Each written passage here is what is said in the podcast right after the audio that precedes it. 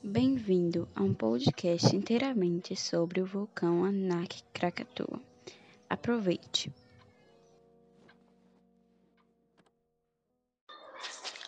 Krakatoa é uma ilha vulcânica situada no estreito de Sunda, entre as ilhas de Java e Sumatra, na província indonésia de Lampung.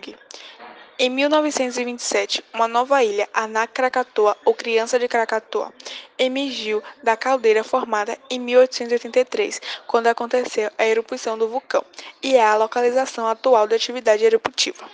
A formação chegou a ter mais de 324 metros de altura, sendo que cada ano aproximadamente aumenta 5 metros, podendo haver mudanças. Na madrugada do dia 11 de abril de 2020, o vulcão Anak Krakatoa entrou em erupção após uma violenta explosão.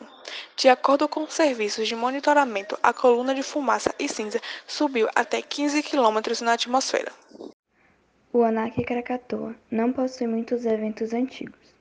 Na verdade, além do ocorrido em 2020, só foi evidenciado outro em dezembro de 2018, onde, através de um colapso de parte do Anak Krakatoa, que provocou um deslizamento de terra subaquático e deu origem a ondas gigantes, resultou em um tsunami que atingiu especialmente as ilhas de Java e Sumatra na Indonésia, causando aproximadamente 426 mortes e deixando mais de mil feridos. Os gases e cinzas lançados nas erupções vulcânicas podem gerar impactos na qualidade do ar e interferir na temperatura. Podem poluir o ar por vários dias ou até meses, causando perturbações ao tráfego aéreo. A lava expelida pode causar danos e contaminações ao solo, e quando o vulcão entra em erupção, pode haver liberação de gases que podem agravar o efeito estufa. Pode causar também a poluição das águas. A depender da quantidade de material lançado pela erupção e alcance dos gases e cinzas expelidas, grandes áreas podem ser impactadas e provocar perdas de vidas e propriedades, como por exemplo as plantações ou vegetações, que a maioria delas são atingidas por grandes volumes de material, assim como podem morrer animais nas áreas atingidas. Em dezembro de 2018, o vulcão Anak Krakatoa entrou em erupção e foi responsável pela morte de mais de 370 pessoas. A erupção tem consequências destruidoras, principalmente em lugares povoados.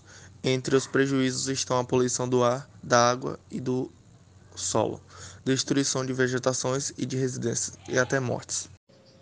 Os impactos econômicos causados pela erupção de vulcões se devem pelo fato de que eles liberam partículas no ar. Essas partículas podem ocasionar em chuvas ácidas. Esse fenômeno é capaz de provocar impactos na agricultura, corrosão dos veículos e danos à saúde das pessoas. A depender da quantidade de material lançado pela erupção e alcance dos gases e cinzas expelidas, grandes áreas podem ser impactadas e provocar perdas de vidas e propriedades.